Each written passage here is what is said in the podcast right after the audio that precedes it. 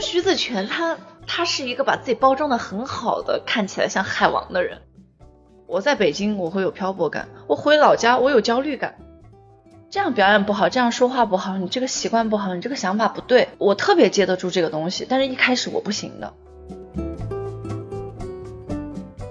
欢迎大家收听新京报出品的音频节目《三人行不行》。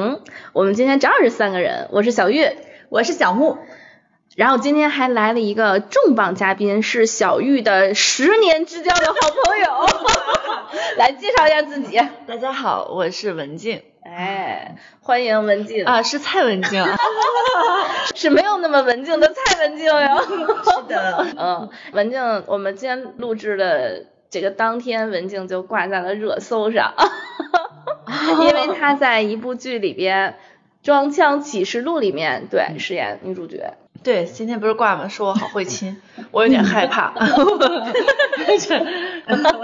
文静说她要把门锁好，这两天门要锁好，好害怕。万一大家都说，我就来看看你到底会不会亲。然后他说我我不信，我不服。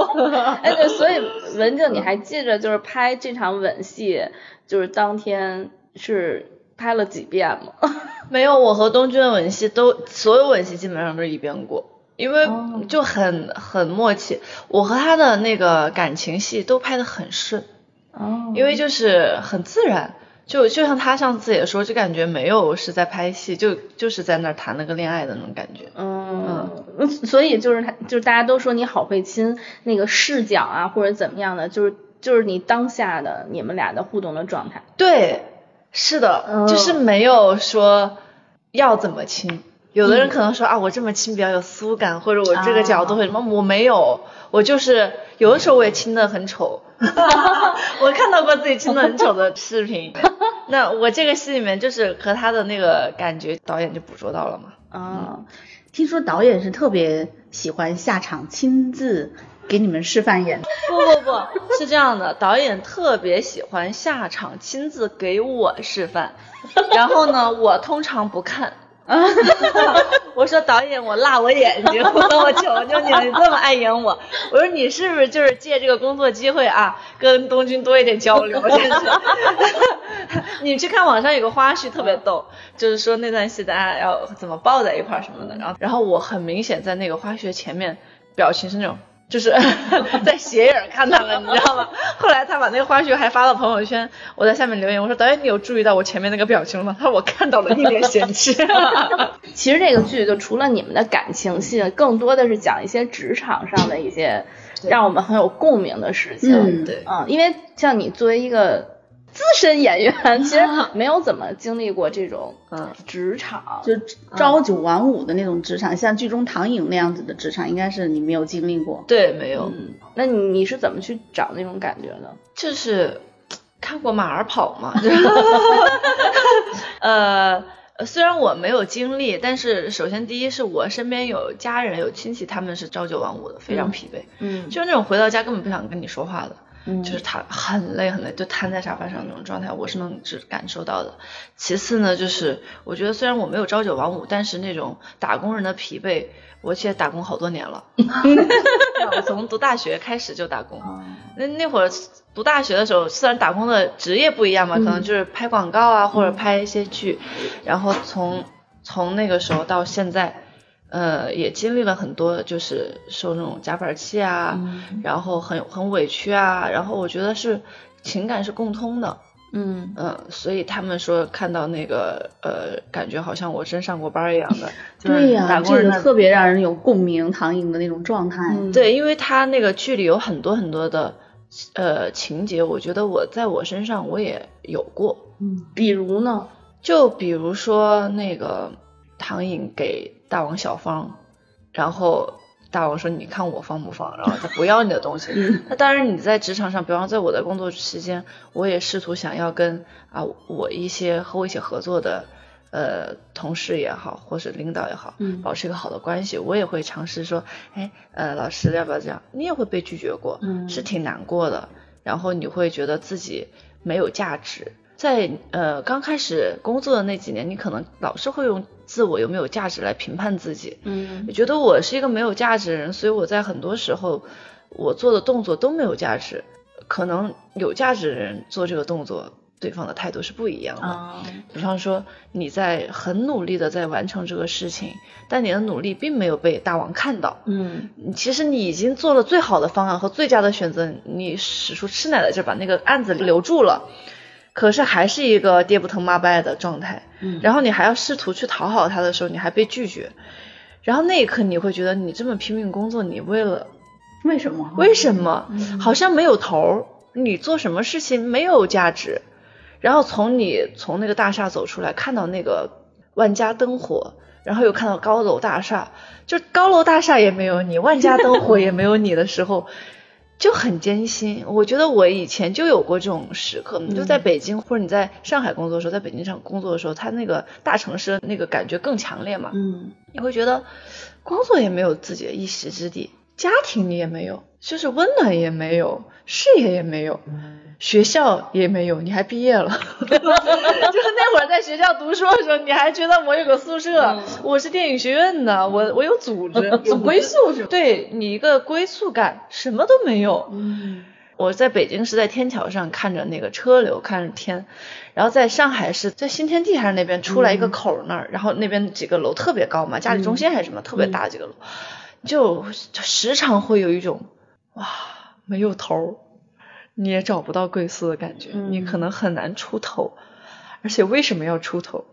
不出头你能怎么办？嗯你也不想回老家的那种感觉，啊，就是其实还是一样的。是这个剧里边导演特别会拍的是，他不仅拍了这些人和人物的关系，他还有用空镜去拍了那种，就北京就是国贸大厦，因为唐嫣是在那一带生活嘛，他就拍那种高楼大厦的，，对，夕阳啊，朝霞呀，就刚刚就文静刚刚描述的这种感觉，对嗯你打工人到了加班通宵，然后下班就看见了朝霞，对，因为我开始说这段，我有起鸡皮疙瘩，就是因为我有的时候会有这种感受。我读书是我从我老家，然后来到北京嘛，嗯然后呢，你来到北京以后，你才发现回不去。嗯当然也有在外面打拼之后，你可以回到老家，那你也需要一个勇气，放弃一些呃你看到外面的世界，然后你愿意回去回家嘛。你会突然有一种感觉，就是人生其实好像那一刻对我来说有两个选择。嗯第一个选择是我没有出来，因为在我们老家那个年代啊，还是有很多人是在就是在那个圈子里面，像我爸爸妈妈就是他生在这里，他也长在这里，他读书也在这里，他的生活环境就在这一圈，嗯他不存在那么大的一个压力，嗯他就是家离自己是很近的，嗯你也没有出去过，所以你永远不会感受到你在外面漂泊的那种。嗯然后当你真的出来以后，你会发现你再回去的时候，那一刻你会觉得外面真的好漂泊，家里真的好温暖，但是你还是得出去，因为你可能想要的那个工作和你的梦想离家里就是还是完成不了，你要在更大的都市去完成你的一个理想吧，可能和梦想。但是那一刻你也会羡慕家里的人，就比方说我有的呃亲戚啊、姐姐啊、哥哥啊，他们在家里也很好，嗯。他不需要接受这些外来的考验，他没有异乡的漂泊感，他就在家里，然后就安居乐业，然后有了孩子，组建了家庭。你回去的时候，人家也很幸福，就是你那种感觉，你就是在人生的那个选择。这是一种围城啊，对，是的，就是那种感觉，就是真的，就是有人说婚姻是围城，有的人其实嗯长大离乡也是一种，出去了又想回来，回来了又想出去，反正就是，嗯就是一种选择吧，我觉得。因为我是因为小玉是北京人嘛，但我不是，我就这种嗯你没有这个感受是不是？就是一直在你是不是没有生活？我相对没有，但但有的时候我会很羡慕你们，因为我觉得就是你们多一个感，受吗？因为你们有一个所谓的我的老家，哦，对，就你看，看，就是所以人所以在哪儿都有围城，是只要看你自己的心。那我还有一种感受，就是说我比如说出来工作很久了，我回家看到我家里的亲戚或者是以前的同学。就在家乡那一块工作也挺好的，但是如果当我要回想回去的时候，不是说我可能是要放弃我现在已经得到的东西或者机会怎么样的，而是我发现我无法融入是的，他们就跟我的同龄人哦，嗯。就可能是我的高中同学、中学同学，他们的那个圈子我已经无法融入了。没有太多的共同话题了。是的，是的，你讲的还是可能几十年前的一起发生的事情。是。你现在跟他当下，发生的就嗯，没有没有办法去再重新捡回以前的话题，嗯。除非你又重新跟他们在一起生活一年、两年、三年，嗯你们又有了共同的圈子，嗯，然后你才会有那个感受。是，对这个感觉就是当年那一步迈出来以后就迈出来了，反正是很难有回头路可以走的。对，我也想过，因为我妈妈特别逗。我我刚开始读书的时候，后来我妈就怕我辛苦，我妈说没事，文静，她说你不要太有给自己压力。她说爸爸妈妈在这里，你在北京，如果你自己觉得很难的话，你就回来，嗯我们也可以就是继续养你。我妈，你在说什么？我不想你们养我，我要自己赚钱呀。然后然后还但是很感动，嗯就觉得你的父母永远在支持你，你也不怕什么。嗯然后我也想过，我说，哎呀，我回去也没什么呀，毕竟就是你还是有一个文凭在这里嘛，你回老家还是找工作是好的，好实际。我真的这么想的，我就我觉得应该能找到工作吧，嗯然后呃也不是不可以你。真的想过这些？我真的想过，我还想过，我说我回去是做呃电台，如果去呃宜昌电视台或者什么的，我们做个主持人，我说好像专业不对口。然后我说我学表演的嘛，嗯就是那一刻会觉得我回去我要找一个什么工作，或者我说那我开一个那个什么表演培训班，然后去当老师，嗯。我真的有想过，因为在你刚开始那几年没有很多戏找你的时候，你就是会去思考这个问题，嗯。而且你也会想说，我不能一辈子靠爸爸妈妈，那我在北京，我的开销也很大，嗯，然后那我要怎么养活自己呢？嗯这都是问题。对，那现在随着就是事业相对的稳定之后，还会在北京还会有那种漂泊感吗？我其实不太有。后来我想明白了，嗯就是说，我觉得这个漂泊感不是来自于外界给你的东西，其实是你内心不够强大，不够和不够稳。嗯就是你的内在的核心还没有构建一个很完整的一个安全感的体系的时候，你不管在哪儿，你都会有漂泊感的。嗯就是比方那会儿我在北京，我会有漂泊感；我回老家，我有焦虑感。就你在哪儿都稳不住，你在回家，你不是感受到家的温暖，而是觉得，天哪，我在家里我就废掉了，我在这里我没有办法见组，我没有办法见导演，我在家两个月，我时间就荒废了两个月，我焦虑，我没有办法去融入家庭，来到北京也焦虑，然后就觉得这来的不是我的根，没有我的家人，那个时候人是不稳定的。但其实现在我家里人也偶尔过来，然后我还在漂泊，因为我也一直在拍戏，但是我内心是觉得我有安全感，嗯。我给了自己一个安全感，不是来自于事业啊或者什么，嗯而是我觉得，嗯、我的一辈子我要怎么过，嗯。就是我不能让自己一直处在一个很焦虑和一个前途不明然后未知的状态，我得过好我已知的每一天，嗯。然后能够有一个心情体验。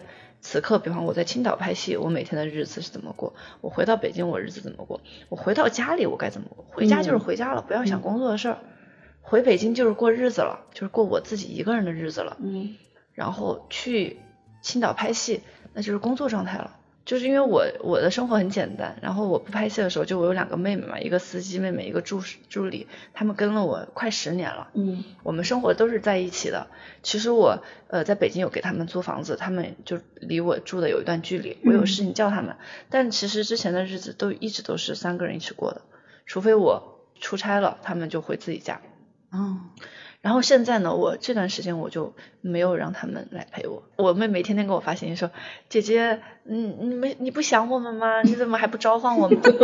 然后我说：“你让姐姐过一段自己的日子。”嗯就是我想要学会一个人去过，一个人感受这份孤独也好，或者是嗯一个人的生活也好。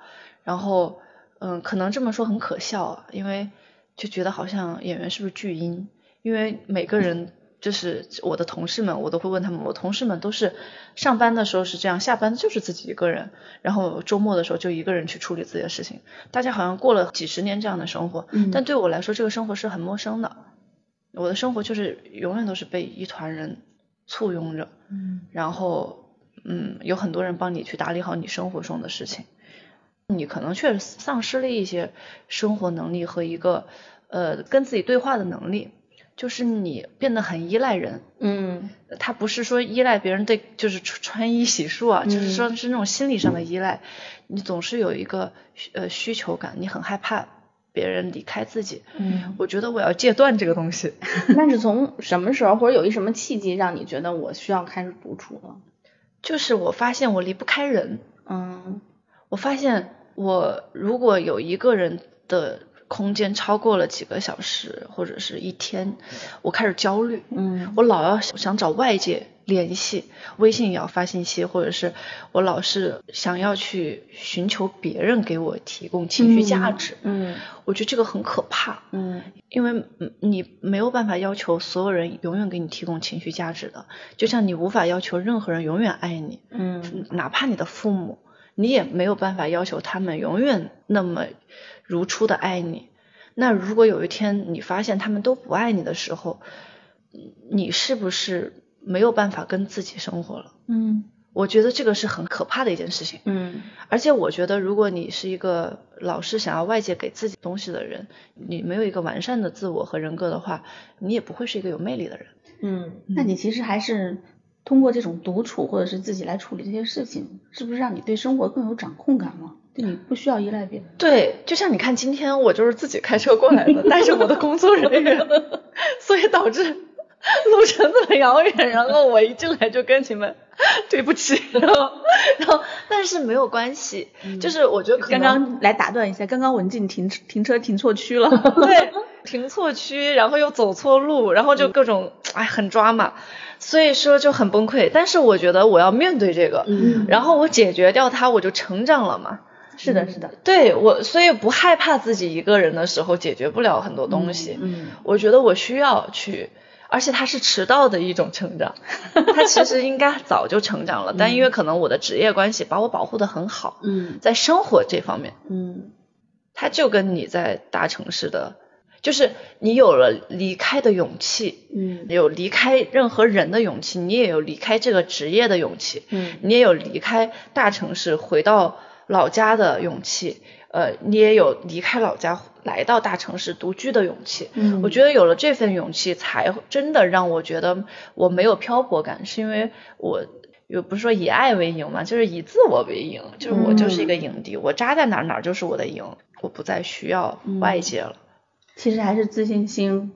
就内心的强大嘛，内心变强大。对，我觉得有的时候我是清醒的时候，我可以能说出这个，但是我也会脆弱，就是我不是一直在做，但我觉得在练习，因为我觉得练习是一个呃很好的一个能力，你可以练习让自己变得不需要依靠，嗯，嗯，而且本身演员这个职业其实跟大部分其他职业相比，它就是一个更具有漂泊感的职业。因为要不断的拍戏，拍戏还要不断的换地方。演员真的很难。如果我以后有孩子，我不太就是，哎，我这么聊到孩子，我来青年演员，就是反正如果我身边的吧，就比方说我妹妹，嗯。她过来跟我呃到我剧组来看我，然后她也想当演员，嗯。然后我就会真的去观察她是不是真的热爱表演，嗯。就除非你是对于表演有一个非常大的热爱的那个能量支撑你去做这个行业。如果你只是想要说，哎呀，我想红，我想要就是被人尊重啊，或者什么，我就不建议你做这个，因为其实很多行业都可以被人尊重的，对，不是只有演员的。嗯。对你只要把一个行业干得好，你都会有追随你的人。嗯。但是作为演员，你要非常强大的心脏，嗯。就是你经得住多高的荣誉，你就要经得住多高的诋毁，嗯。而且在这个过程中，其实心态非常容易崩。你想，正常人，比方我朋友他们在一个论坛，论坛那个一个一个发言，我一个女孩子发言完了之后，人家他会有那个论坛的抓拍嘛，嗯。就会来出来就啊，你看我怎么这么不好看，就是容貌焦虑就开始，只是一个小抓拍，那我们天天面对放大镜一样的去观看你的脸，你的一言一行，然后那个心理素质得很强，嗯而且你在剧组要面对，你就相当于一直在被质疑，嗯我有的时候我就会发现，哎，我好像我确实这种被反对的那个声音，我是特别能接得住的，嗯，反对是指谁给你提反对的声音啊、呃，任何人，就比方说人家说我觉得这样不好。哦，这样表演不好。这样表演不好，这样说话不好，你这个习惯不好，你这个想法不对。嗯我特别接得住这个东西，但是一开始我不行的。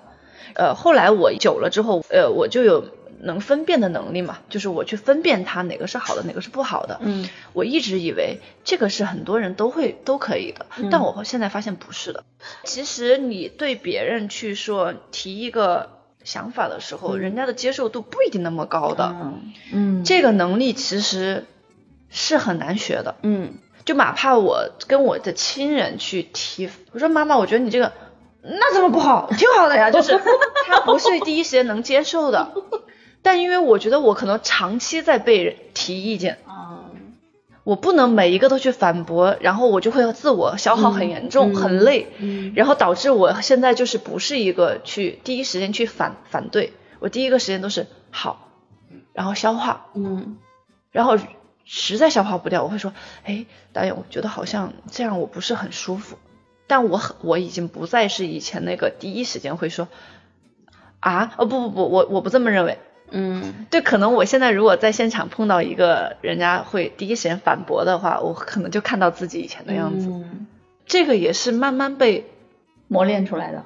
对，但我不觉得它是不好的，嗯，我也不觉得它是好的，我只是觉得这就是它就变成了这个样子，职业带给你的一种雕塑。对对，所以我有的时候也会去，比方说要求我的同事啊，就我我提个什么，如果他们第一时间反驳，我会不我会说，嗯，不要急于反驳，你想一想嘛。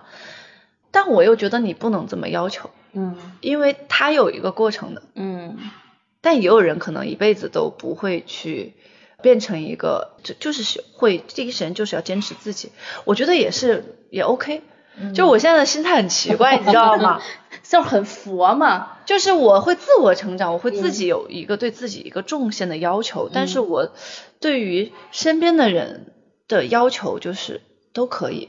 嗯，那这样子就是一个很好的做朋友的人啊，因为有的人是律己很严，但是对别人也很严厉，就是我怎么样高要求自己，我就怎么样高要求朋友或者是身边的人。还有的人是对别人要求很高，对对自己要是求。是 的，哎，我这种是我最最不能接受的，就是我真的很不喜欢，就是自己很摆烂或者怎么样，然后对你要求特别高，就是那大王啊，我真的很受不了职场上碰到这种人，因为我就会觉得凭什么，就是那种。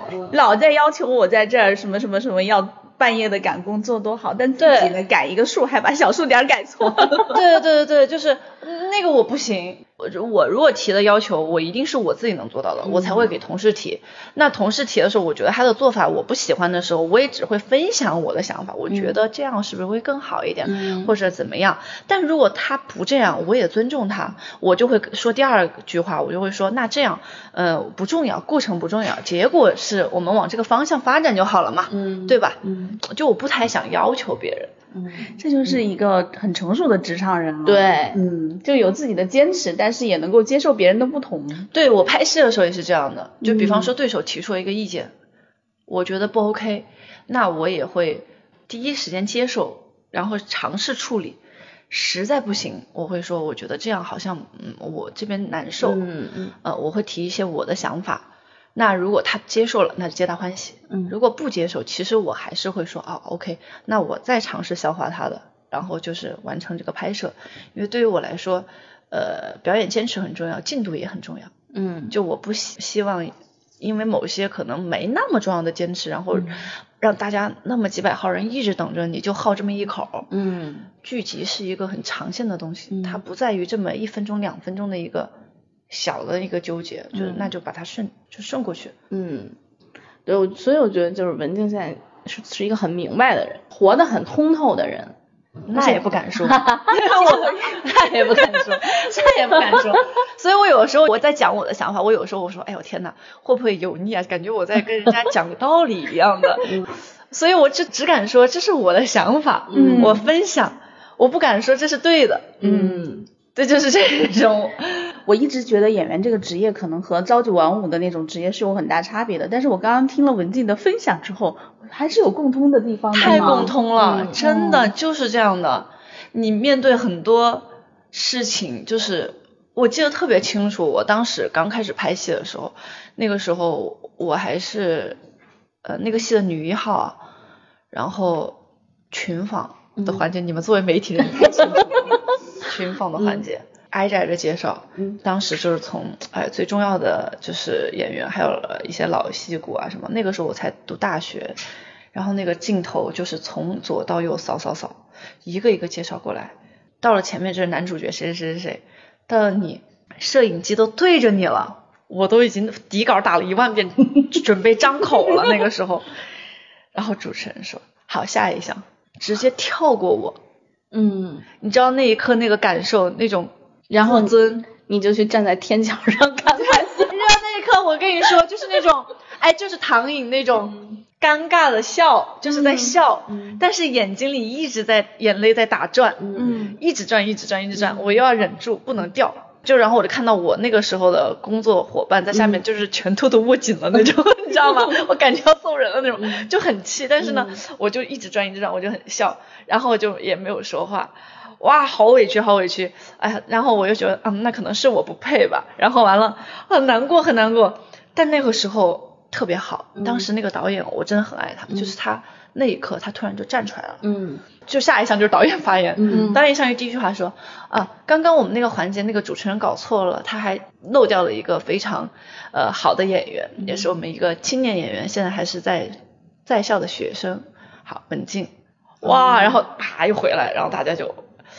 然后那一刻，我眼泪是真的掉了，就是那会儿特别感动。我觉得这就是被看到的那种被尊重，被尊重了。对我觉得其实很多年轻的打工人的感受，他不是说我想要在此刻出人头地，嗯，而是我想要被尊重吧。嗯，我自己被那个认可、被看到、被尊重。对，就那个才是自己能够坚持工作的一个动力。嗯，不是说我要赚多少钱，或者我能够。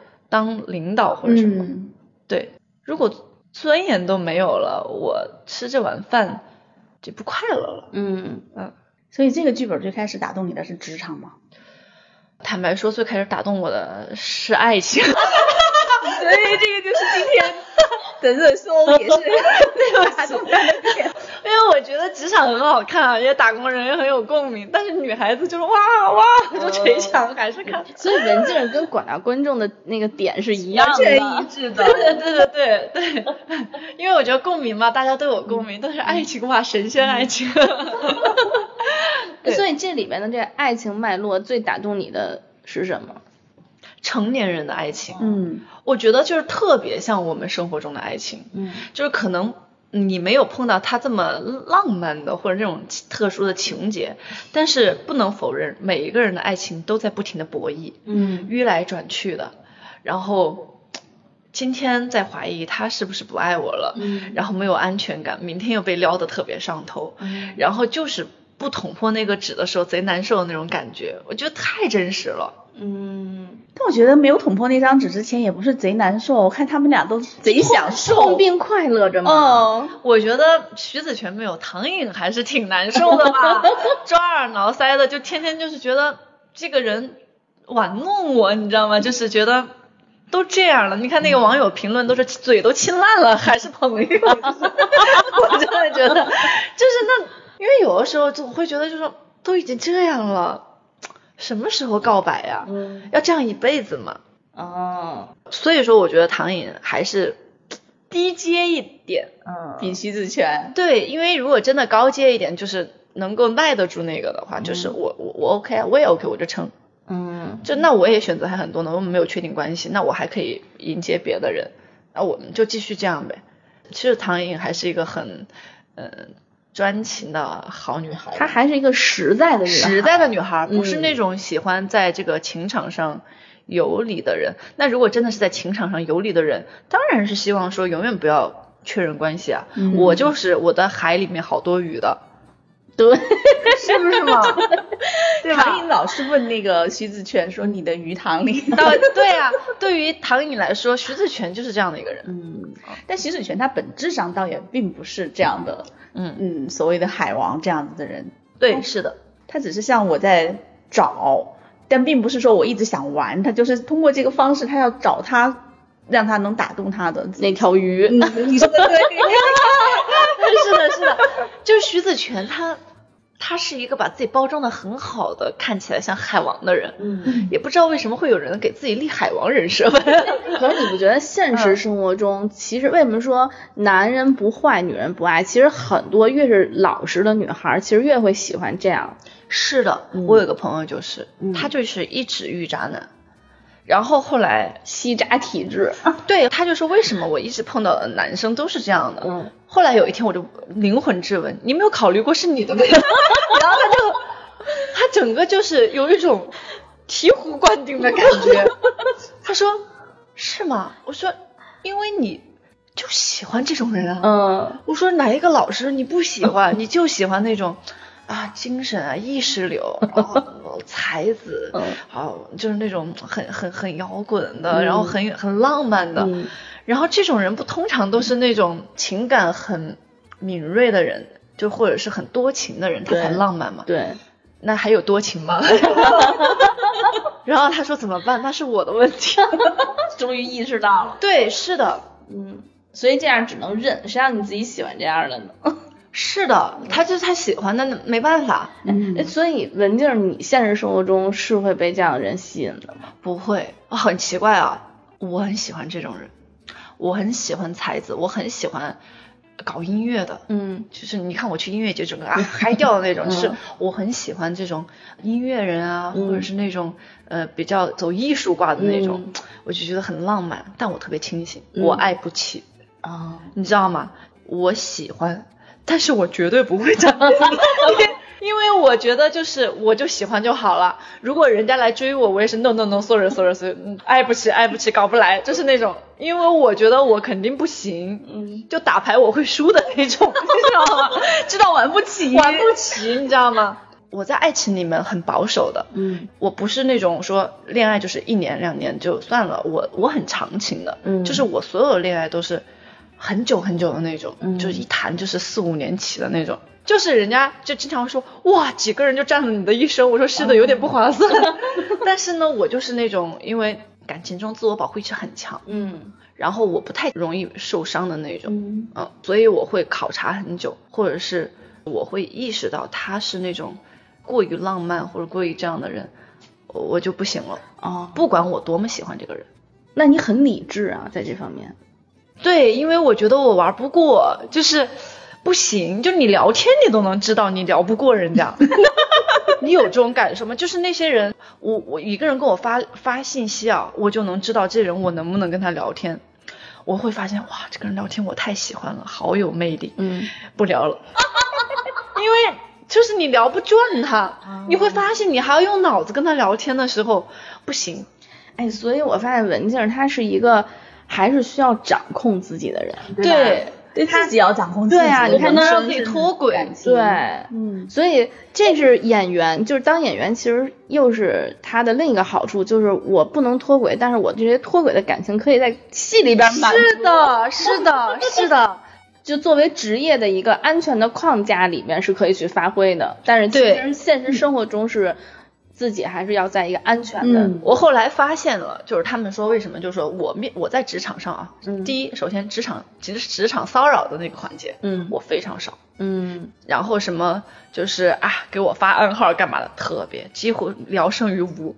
然后呢，我在职场中发展成情感关系的基本没有。嗯我的那个什么感情都是就是生活中认识了，不是绝对不是在职场。嗯因为我有一个特质，后来人家跟我说的，就说文静就是看他照片，他不说话，一跟他接触，特别想上手的那种，特别想去追，哎，好喜欢，哇，一聊天儿，哥们儿，就是。后来呢，我发现不是我天生是个汉子，嗯。其实我谈恋爱的时候非常小女人和女、女人的，嗯。对，真的是恶心的小女人，就是那个恋爱中的小傻瓜的那种。啊但是那一面我只会留给我的另一半，嗯我不会把那个该死的魅力到处散发的那种。嗯就我在职场中，我会刻意把自己变成一个爷们儿，嗯，就是我不想给自己惹麻烦。对，所所以就文静就绝不是绿茶那一挂的，对吧？我我也不敢说。反正就是我，我会跟他们所有人就是在第一时间变成一个哥们儿的关系。然后在这个过程中，如果啊产生了那个情愫，那可能就是大家互相性格吸引了。嗯但我绝对不会一开始就释放说我是女人，你是男人，嗯我是女人，我们俩是有两性两性关系，因为我觉得那很麻烦。对，我不喜欢有那么多桃花一直围着自己。就有的人可能会觉得，哎，你漂亮女孩啊，你要用、利用桃花，可能有工作会有便利，但我很不喜欢，我觉得麻烦。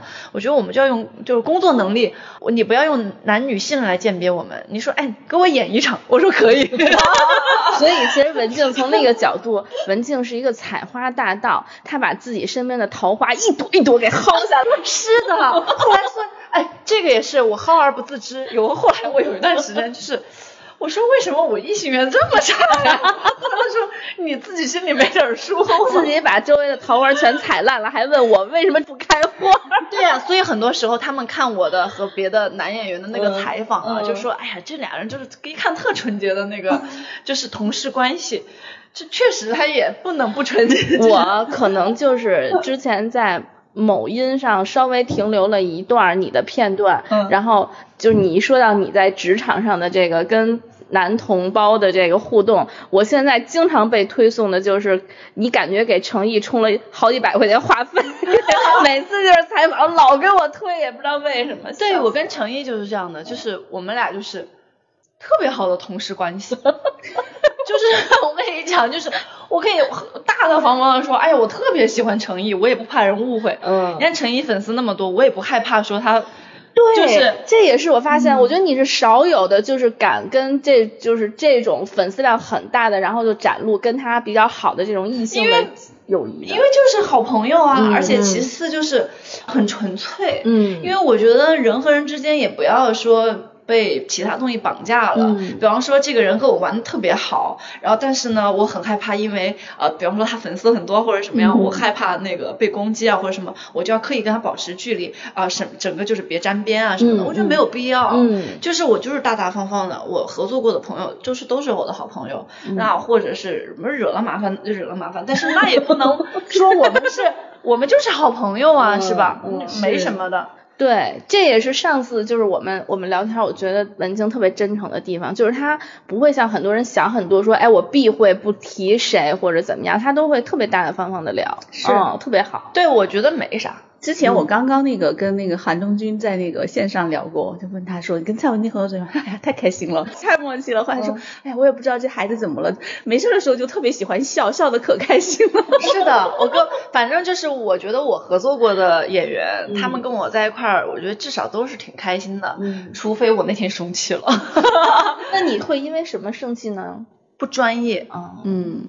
就是我以前呢，我可能会呃有的时候面对一些，比方说一些经验比我多的演员，他们生气我会不理解，嗯。我说哎这个有什么呀，好生气的或者怎么样？后来我发现，在你拍戏拍多了啊，经历过不种一样的层次或者不一样的合作对象之后，你要求真的会变高。嗯因为你合作过好的，你在合作可能就是说，有的时候在你不专业的时候，你是真的会生气，你会觉得你怎么这么不专业。嗯但是可能在早期的时候，你合作的团队他可能没有那么好的时候，他就是不专业，但你不知道自己看不出来所以你就会就是配合或者是做一些很辛苦但是没有用的工作，嗯然后或者是浪费力气的事情，你不应该被这样对待，嗯你都不知道。但当你知道是什么样子的时候，你就会哎提条件了。嗯。所以说人就经常会，比方说有的人说耍大牌这个事情，嗯。你很难评的。到现在我觉得我如果看不到全貌的时候，我都不会评价这个人是不是真的耍大牌，啊因为嗯。有的时候可能只是因为对方不专业，嗯。你又不能想降低标准的时候，嗯对方就觉得你耍大牌，嗯。可是对方自己都不知道真正专业的是其实是这样的。嗯。他不会让你去在现场等十几个小时、二十个小时，然后再拍你一个镜头让你收工的。那可能专业的剧组会保保留你的激情，嗯。你一直在那消耗到了之后，你到了现场就没有了。哦。对，就像我之前听听我朋友说，艺谋导演虽然没有合作过，嗯。就说艺谋导演在现场非常保护演员，就是说，比方说这个演员要他要等了，他一定不让他等的，嗯。他要让他回去休息，嗯。就因为他需要他的精气神。嗯你如果在现场全都耗在那里了，你过来的时候士兵已经泄气了，怎么打仗？就是他，我觉得这就很专业。嗯不是说我等不起啊，因为反正这个时间都卖给剧组了，就是我经常是这样的，嗯就所以到现在我也会，比方说让我等很久啊，或者让我一直去消耗自己的时候，我也不会说不接受，我都会接受的，是因为我觉得我签了合同的，这个合同内的时间我都是你们的，你想让我干什么都可以嗯啊。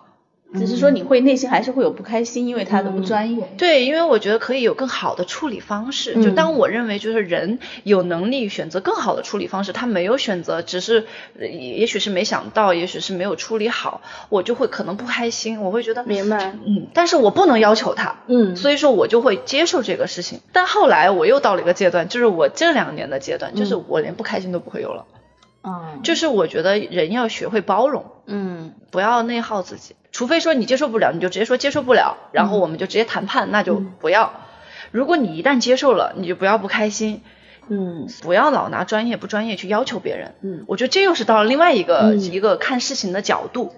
所以我说对。文静越来越通透了嘛，你也不要不承认。没有，我就是一直在，我觉得其实是因为不要内耗，导致自己在成长和思考，所以我现在就能很轻松的在剧组，那个副导演他们经常说，哇，姐跟你，哎，就这确实叫姐啊，这样很油腻，但是这是没有办法，他也不能说妹妹，不油，因为他们比我小，确实比我小，就说姐，那个，哎呀，每次就是你都让我害怕，你每次让你干嘛，你就说好啊。是一等等这么久，你也没反应，我就我就很害怕，你是不是要憋大招儿？你知道吗？就是我说没有没有，真的没有，我说我都可以，真的可以。嗯然后说那这个地方啊什么，哎呦有的时候没有休息的地方，你能跟他们一块儿，就大家一起坐在一块儿。我说没有问题，都可以。我说我去席地而坐都行。我说没没事儿，真的没事儿。嗯我是真的没事儿，嗯我不想也没有要求。嗯，就挺职场的一个态度了。我觉得职业精神了。我我觉得我我自己内心的对文静的想法是，我觉得文静是越来越会爱自己了。她其实是。她其实是自我的一个一个情绪梳理的很顺，她不会因为任何人的错误来惩罚自己，嗯她就是选择我包容所有，其实最终对是要让自己高兴。这一点就是今天我们另一个主播没有来，他要是来了以后，他快成为你的粉丝，你知道吗？因为他就特别希望有人跟他讲，就是说怎么样梳理自己的情绪，能够包容这些，不要用别人的错误来惩罚自己。对，小玉姐刚才说特别对，就是这个点，就是说我其实就是所有的一切，你去挣扎也好，你去跟他们 battle 也好，呃只要你不影响这个事情的结果，你都在内耗。嗯。除非你现在 battle，我有给自己争一分，对，就你给自己加分了。对，如果不加分，那所有都是在内耗，那你为什么不向下兼容他们呢？要么咱俩能成为朋友，这就没有我也必要这样。对我经常挂在嘴边一句话就是。这样斗争完能赢房赢地吗？如果要行我就上，如果不行我肯定不上。那就算了，就不没有必要争个输赢或者是什么，没必要。除非你现在是争一个结果，我就要这么判断，对我必须要这么做，不然的话都没有必要。就是不影响原则，我职业的标准这些情况下，其他的这些事儿其实就是大家都开心就好。对对对对对，哦其实这是爱自己，是这是更自我的一个表现。对，只有这样的话，你才能活得更好，真的不抑郁这种。所以把文静的这个想法，其实也想传递给更多的朋友，就是当你在职场也好，包括家庭也好，然后亲情也好，在任何的这种情感上，其实你大家都要爱自己。对，爱自己的方式不是说要为难别人，然后给自己怎样争取利益，而是你去怎样疏导一些你改变不了的事情。我觉得爱自己甚至不是坚持自己，因为有时候你我坚持一个事情，我希望他做成还是累的。对，但是呢，现实和你的想象总是有差距的，和我的想象，我希望他这么做，但是我去沟通完，因为是要合作的嘛，很多方面他不能这么做，这个时候我是生闷气啊，还是怎么？你就不要生闷气了。还是我去 battle 怎么样？因为 battle 完了之后，他能按照我的想的发展吗？他求是实实事求是的讲，他有时候他也不可能按我的发展，因为我是这么高的要求，但我深刻的知道对方达不到这个要求，对那能怎么办？就算了，因为一拍有两散嘛，还是要把它做完。对你不能保持所有人的水准都和你一致，有的人会比你高，有的人会比你低。对比你高的时候也在包容我。他在包容我呀，对啊，是然后他还在告告诉我要怎么样嘛，我能跟上那是哎我们能同频了，我跟不上的时候，其实人家在向下兼容我呀。是，那我也要向下兼容别人。对对对，所以就是嗯就是我觉得就是，比方说我现在可能不存在说别人欺负我，嗯那我的原则就是就是我我不想讨好任何人，你们也不用讨好我，嗯。对，但是我们相敬如宾，我们互相尊重，就是我觉得你得尊重我，但是你不用讨好我，就你不用天天哈着我，嗯。对你不用给我提供情绪价值，我也不想给你提供，咱都挺累的，但是我们保持友好的关系，这是我觉得最 nice 的一个社交距离。所以文静虽然一直在成长，但是文静的初心没变，就是从出道到现在都是主打一个要求尊重。对对对，是的，哎，我这点我跟你说，我朋友之前批评过我，嗯，他说你就是自尊心太强了，他说你老是就是放不下自己，你老是强调就是你要被尊重，你要被看到，你要被重视，太执着于自我。他说其实没必要的，自己没那么重要。所以呢，我现在也在想一个点，我我也在努力的做啊，就是在人群中的时候把自己弱化自我。尊不尊重也不太重要，我尊重自己就行了。不不不，但是我支持你。刚才说到的那些，就我的要尊重，不是说必须众星捧月，不是说我必须得坐在这凳儿上，其他人席地而坐。我你都已经可以接受，大家都席地而坐了，那人活着总要有一个追求。那我要求别人尊重我，这没有什么问题。就反正你不能践踏我自尊，或者是去诋毁我，或者是轻视我，嗯，这这平等的就好。对，所以我支持你，这这点不用变。那最开始的时候是这个剧本找到你是什么一个情况？这个情况非常的有趣，因为呢，呃，李默导演是我的同学，啊是你们电影学院电影学院同学，我们都是嗯零八届的，我是表演系，他是他是导演系的，所以我们哦之前在学校就认识，关系很好。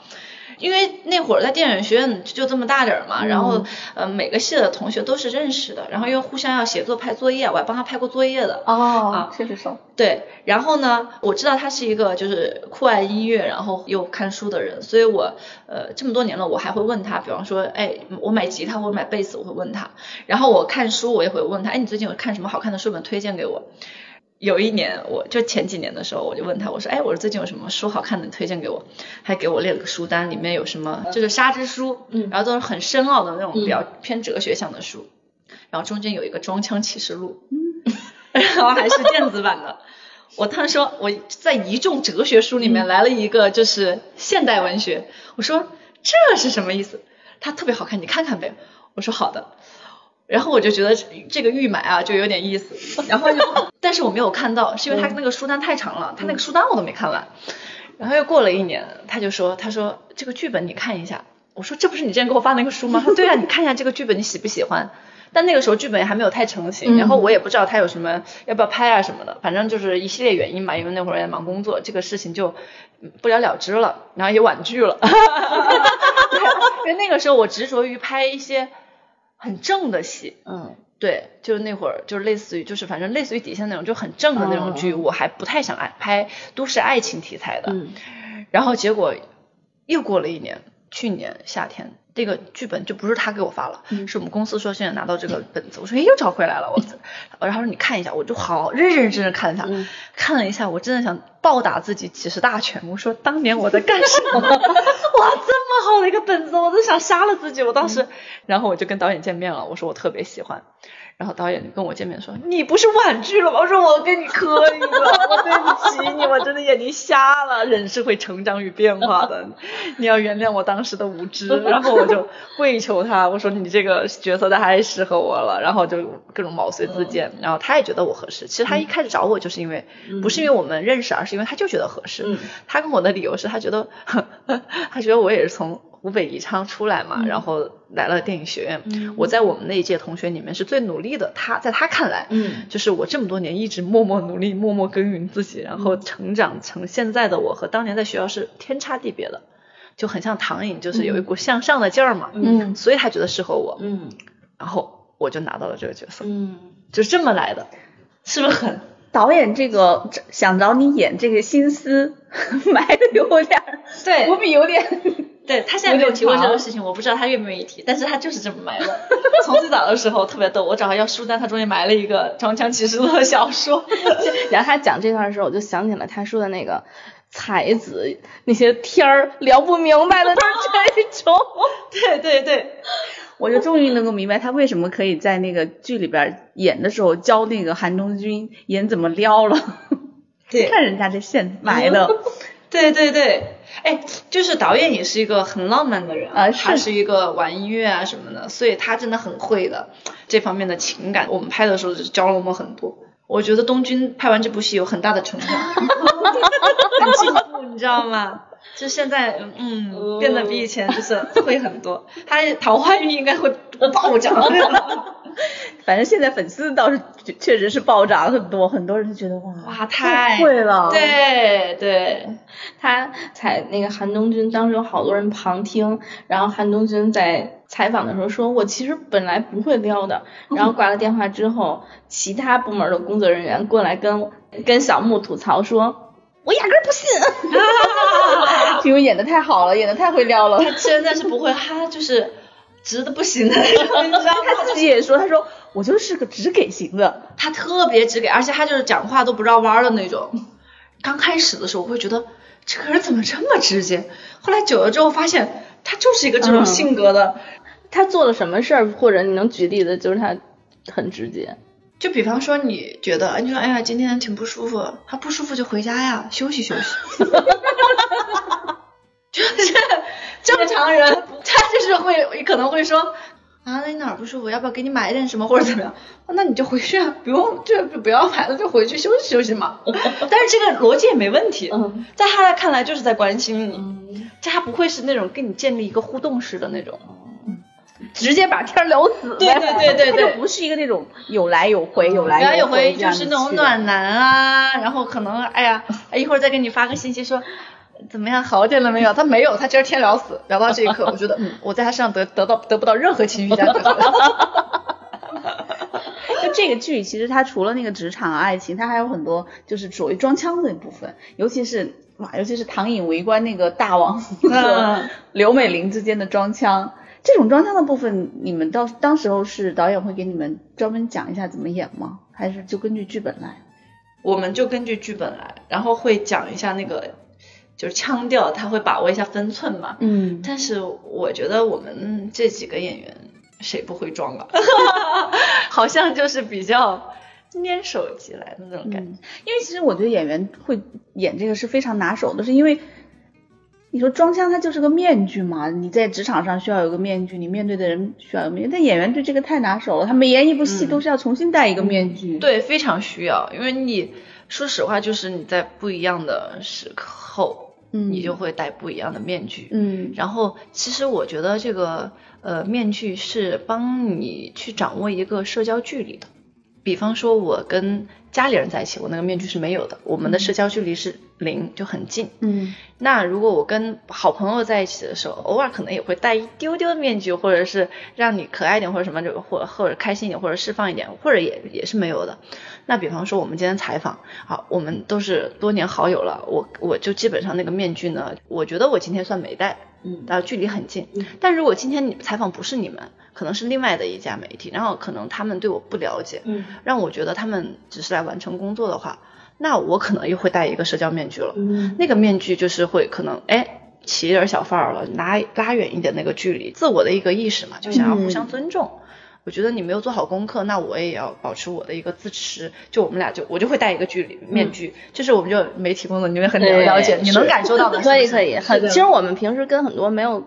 私交没有那么熟的艺人是能够感受到你说的那个面具的，大家都在完成工作，而且我们也会戴面具。对对，因为双方就有，其实说说的那个就是有一点小小的博弈感，嗯，就是他会用那个面具来拉拉近这个分寸。那如果我今天在一个颁奖礼上面，我站在他们，那我要戴个超大的面具，就是让我就是气场整个抬起来，符合这个环境。对，符合这个环境，然后让大家觉得你是啊，在这个台上是闪光的呀，或者什么，你要做一点点稍。稍微的一个气抬气的东西吧，你还不能跟在家里抠脚那个样子。这是我进确实没有戴面具，就是反正就是你会有很多的区别。哦，还有我就像我那个我好朋友的一个男朋友，我们认识五年了。嗯，他见到我永远都是跟我好朋友他们在一起。嗯，叨叨叨叨叨叨，就跟今天一样，特能聊，特能叭叭。然后他就觉得我是一个社牛。嗯，结果前段时间我们去阿那亚。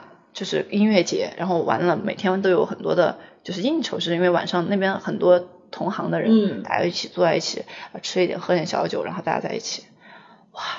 然后他后来结束了那几天，他跟我说：“天呐，你不是个 E 人吗？你怎么是个 I 人啊？” 他说：“你怎么社恐啊？”我觉得那一刻可能是我戴社交面具了。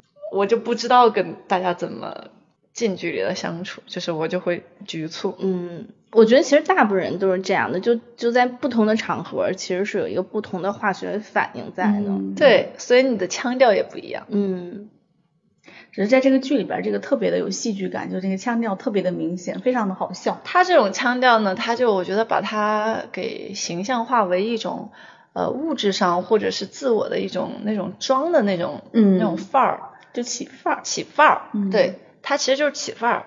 但是其实这些人背后呢，他都挺生动和真实的。嗯他没有把那个真实的那面丢掉的。其实大王啊，还有刘美玲啊，都是的。最后他还是很真实、真真我的。嗯包括唐颖和那个马启远的关系，他开始的时候有一点那个，包括王玉树教他说你怎么拿捏拿这个项目要拿下来，就算你怎么样，他其实也还挺不错的。马启远这个人，但是最后他真的是在背调的时候，发现合作的公司有问题，去找他的时候，那就是他最真我的时候嘛。对，是的，那个时候是卸下一切的。所以那段表演和我呃和马清远在一起的所有表演都不一样。嗯而且那天拍那场戏的时候，其实哎不是很累，但我觉得呃那个疲惫啊，就整个还是有的。然后那场戏对我来说挺还挺改变我的看法的，是因为嗯那场戏演的时候，我还是觉得很舒服，因为那是最真实和自然的我。呃吃东西也是那样子，对，狼吞虎咽。其实很蔡文静，真的。但是我也有我的考虑和打量啊，比方说，我觉得呃这个眼镜是我设计的，我觉得呃要疲惫一点的时候，眼睛可能睁不开啊，或者防蓝光也好，或者什么，它需要有一些掩饰，让区别于以往，然后头发乱一点，然后包括口红啥都没了，然后吃东西的时候一定要狼吞虎咽，就是人呃那脑力活动，就是你肯定是看到吃的，而且这一刻你不用在他跟他有什么情感关系的时候，你跟领导就是不会在乎形象。你那一刻吃东西就一定是那样，我觉得是那样大口吃的，不会再介意这些东西，因为你也无所谓他喜不喜欢你。但是那场戏让我很吃惊的是，我后来看评价，很多人说这一刻的唐颖好美，嗯，就很多人说她说她是这个剧里面最漂亮的时候，嗯。但我又客观的看了一下，就是没有擦口红啊，很很乱嘛，就那一刻，包括眼神很疲惫，我没有觉得她的脸比前面漂亮，但我就发现了，其实啊，我们执着追求的那种美，不一定在别人眼里是真的美，嗯。就好像真的就是真实自然流露你的情感的那一刻才是最美的。嗯所以我们有的时候选照片或者选什么的时候，要说这个五官精不精致，嗯够不够那个，但朋友可能选的是，哎呀，我喜欢这张。他好有氛围感，他好有就是情感。我说啊，那脸好丑啊，嗯，但只有你觉得是丑的，嗯就不能被美丽的陷阱框住了。就是我那天看那场戏，结合评论的感受。嗯，其实我看那场戏了，我觉得马启远可能如果真正动心的话，大概是在这一刻，而不是之前对，跟那个唐颖那个唐颖有点那种刻意去讨好他的那种时候，倒不是，可能他要假如他后面要真正有动心，其实恰好是这个时候，就唐颖去跟他说我查你们公司有问题，然后狼吞虎咽的时候，因为那一刻的时候，其实才是真的把自己交给对方的时候，就是你才你你最真实的对他，或者比方说你跟老板在一起，你永远都是老板好，老板走好，老板他老板不会把你当朋友的，嗯。只有你把他当朋友的时候，比方说，哎，老板今天这个事儿怎我解决不了，你能帮帮我呀，或者什么，你在求助他，或者是你能够平等的去跟他说话的时候，你最真实的说，你才会映入老板的眼帘，他忽然从上下级变成了你可能成为他一个朋友的选择。嗯诶这里边好像蒋诗萌跟你合作过，对呀、太逗了！我俩我给他看那个照片，我俩笑死了。他之前演那个《画江湖画江湖不良人》里面倾国倾城，他是倾国，啊，就那两姐妹，呃，还是那个胡子拉碴的，哦贼逗。你们俩有想过这么多年之后又再次相遇？想过，我们俩经常讲这个梗。我说天呐，没有想到这么见面，你变成了我的领导。上一刻你还在搞笑。那你们这次合作的话是什么样的感觉？因为之前那个合作就是可能只是在现场拍戏，嗯呃，而且对手戏不是特别多，我只是认识他，我觉得他挺可爱的，然后很能很能带动气氛。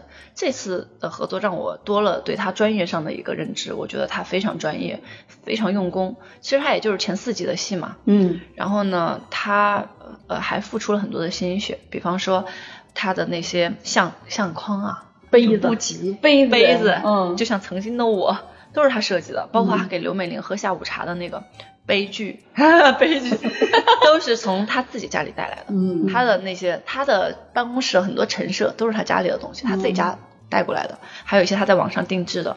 我觉得这个用心程度真的吊打很多人，嗯我都被啪啪打脸的那种。我第一次进到他办公室，他跟我讲的时候，我说哇，这个演员真的很用心。嗯然后再琢磨戏，我我挺敬佩的。嗯嗯。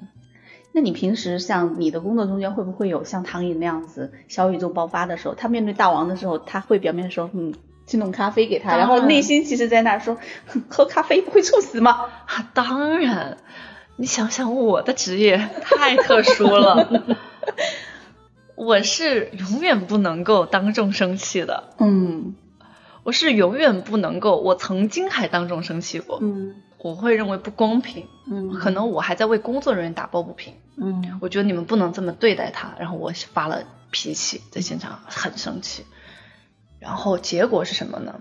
结果是我发现我不可以，是因为后来有一个人跟我说，他说姐姐你这样的时候，知道的人知道你是在为他打抱不平，不知道就说这个演员又在耍大牌，嗯，他又在发脾气，他们没有心情去听你到底发生什么事儿了，嗯他们只看到你在那儿发脾气了，嗯。他们会觉得他不好，嗯。所以你以后有任何的情绪，你一定要忍着，不管它公平不公平，然后你让公司去解决。然后我说那很不 real 啊，但是你的 real 是要付出代价的。嗯。然后那一刻我才知道，说我我不可以这样暴露暴露我的情绪，嗯。所以就会出现后面的那一刻，就是无数的时候都是嗯，好好没问题，其实心里就哇，怎么这样？可能一出去我就会跟妹妹，天呐，离谱，离大谱，什么离谱，什么给什么搬家了，离谱到家了，我的天！然后出去，然后下一刻看下车，啊，好好，没问题，没都能配合，能配合，当然没问题，可以的，就天天都是这样的，嗯，那唐颖是真的让您非常感同身受的一个角色，非常感同身受，但没有办法，而且有的时候他还是上下级，有的时候你都不是上下级，嗯，你也不可以这样的。因为你的工作确实是。就是你要是一个良好的情绪传输，嗯。然后你永远是要积极和正面的，甚至你消极的、丧的，你都最好少传播。其实有点不合理的，但是没办法，你干这个行业嘛，甚至别人说你，你都不能回击，或者是你说你接受，人家说你，哎，你看你在乎了吧，是吧？我说你们说的好，你看他看到了，他在乎。你回击，你看小心眼；你不回，你看不敢承认。所以就是很难评，就是不知道怎么做自己，就是哎，就是好的好的。今天跟文静聊得太开心了，而且我可以拍着胸脯说，就我也在这个行业里十多年了，文静真的是我见过最 real 的。真的，真的，对，也是也是因为朋友关系，今天聊的特别的真实，嗯嗯，然后其实我觉得这个，说实话，都是成年人很直接、很能理解的事情嗯、就是大家心知肚明，但是该怎么做的时候还是要这样做。当然我，我很欣赏文静的这个面对生活和对自己情绪调节的这个状态。在学习，在学习，继续成长。我也觉得他成长的好迅速，嗯但是我还是就跟我拍戏的时候跟导演说的一句话，就是我经常会表达我的想法，或者导演会表达他的想法，嗯然后碰撞出一个特别好的结果，我永远会跟导演说一句：我说导演，我全明白了，我也知道想要怎么表现，怎么呈现。但是做不做得到，我不一定有能力。就是我先把话放在这儿，我使出我吃奶的劲儿去演，他有没有能力完成，真的是另外一个事情。有的人可能眼高手低，我就是手低的那个，所以我就是包括我对我自我认知也是，嗯我道理讲的都很清清楚，我也想的很清楚，嗯做不做得到，我真不一定。但是 没关系，没关系。这点我好有共鸣，因为我有时候跟领导也是这样子的，领导布置一个什么任务，我说我都明白，然后我也知道想要达成什么样子的一个效果，但我不一定做得到。对，但我只能说我尽我最大的努力去做，但是我真的不能保证一定能够达到这样的效果。不为难自己和不要求自己时刻保持情绪稳定，也是当代的美德，我觉得。是的，是一个职场人，可能一个有经验的职场人必备的，已经被锤炼出来了，而且打出来了。我们主打一个态度好。啊，对对对对 对，对我这次就是导演跟我提什么要求，我觉得我做不到啊，然后或者我不想这样，然后我就是嗯，导演不可以，然后他说嗯不可以，然后他导演就拿我没有办法，你知道吗？因为伸手不打笑脸人，他还我一直笑眯眯的，我眼睛笑起来时候慢慢的说不可以，嗯，我听懂了，好好好，不行，然后他们就真的拿我一点办法没有，然后呢，然后我妹妹旁边说姐你好厉害，你就一直重复一句话，我说对，不用说多了。看文静终于把自己的必杀传授给大家了。对，就是我觉得这招超好用的，就是态度绝好。对，其实这样反而有的时候比你特别直接的韩东君式的直感。哇，东君绝对跟你理论的，你知道吗？我觉得东君是这样的，东君一定会说清楚的。所以大家这也是大家的性格是不一样，对。但是我觉得还是那那句话，就是让自己活得开心嘛。嗯，对嗯尤其在职场上面，确实要让大让自己比较开心，因为有职场上有很多的那个不得已的事情要做对对对我主打爱自己。我主打一个你好，我好，大家好。是的，对，好，那我们今天就先到这儿，然后我们也期待文静后面更多好看的作品。好的好的，谢谢大家，嗯，好我们以后有机会再聊，拜。拜拜。拜。